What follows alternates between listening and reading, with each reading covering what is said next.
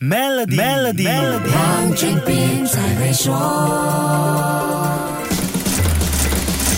你好，我是黄俊斌。国内的企业，特别是制造业，无论上市与否，都会受到公司本身运营中的可持续发展条件的冲击。随着欧盟在去年十月开始了碳边境调节机制 （CBAM） 的过渡，全世界的制造业都必须严正对待生产过程当中的碳排放这些可持续发展议题。国家银行估计，如果国内的厂商没有办法在温室气体排放方面达标的话，当 CBAM 在二零二六年成为欧盟的正式法规，我国会有百分之五十七对欧盟的出口会受到影响。应对 CBAM 还有其他很快会出现的相关条规，制造业现在其中一个重点是负责任资源。什么叫负责任资源呢？听听企业咨询顾问庄学勤博士的解说。比如说，在包装材料的背景下，负责任资源意味着以对环境、社会和子孙后代负责任的方式的使用的材料，包括使用环保的材料，例如可。回收或容易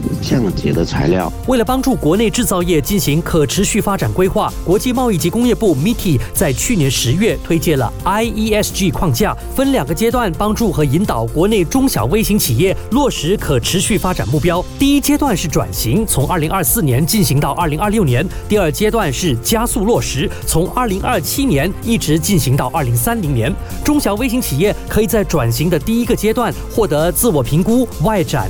培训和指导、入门工具、融资选项和各类研究等帮助。商家可以浏览国际贸易及工业部网站 mit.gov.my，点击 IESG 选项来参与。新的一年有一个全新的开始，祝愿商家朋友们今年都生意兴隆、财运亨通。好，先说到这里，更多财经话题，守住下一集 Melody 黄俊斌才会说。黄俊斌才会说。现在就浏览 maybantoyou.com.my/cnydeals，了解如何赢取一辆 Tesla 和价值一百一十万令吉的居家改造附条规。